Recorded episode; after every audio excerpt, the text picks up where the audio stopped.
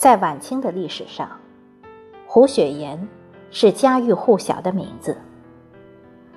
他的成功有很多原因，但他肯给予别人帮助的精神，也确实令人尊敬。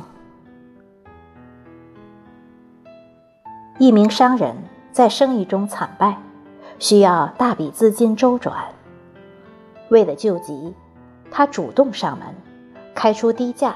想让胡雪岩收购自己的产业，胡雪岩不敢怠慢，经调查属实后，立刻急调了大量现银，给出正常的市场价来收购对方的产业。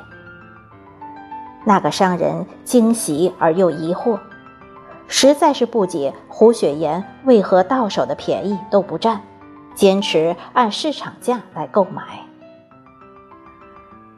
胡雪岩笑着说：“让他放心，称自己只是代为保管你的这些抵押资产，等你挺过这个难关后，随时都可以来赎回属于你的东西。”商人万分感激，二话不说，签完协议之后，对胡雪岩表示自己的敬意后，便含泪离开了。商人走后，胡雪岩的手下们也纷纷不解。大家问胡雪岩：“为啥送上门的肥肉都不吃？不但不趁对方急需钱较低价格，还兑给对方银子？”胡雪岩喝了口茶，讲述了一段年轻时自己的遭遇。在我年轻的时候。我只是店里的小伙计，经常帮着东家四处催债。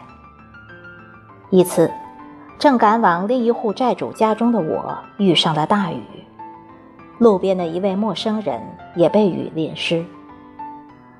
正好那天我随身带了伞，便帮人家打伞。后来每到下雨时，我便常常帮一些陌生人打伞。时间一长，那条路上认识我的人也就多了。有时我自己忘了带伞也不怕，因为会有很多我帮助过的人也来为我打伞。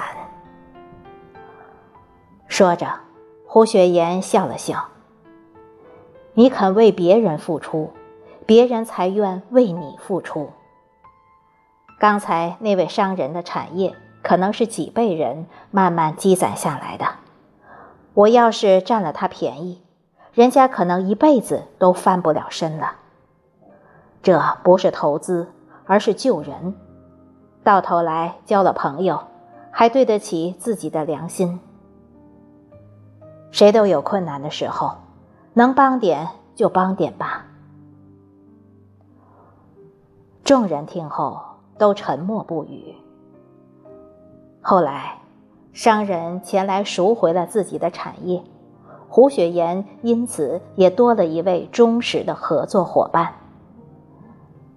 在那之后，人人都知道了胡雪岩的义举，官府百姓都对胡雪岩尊敬不已。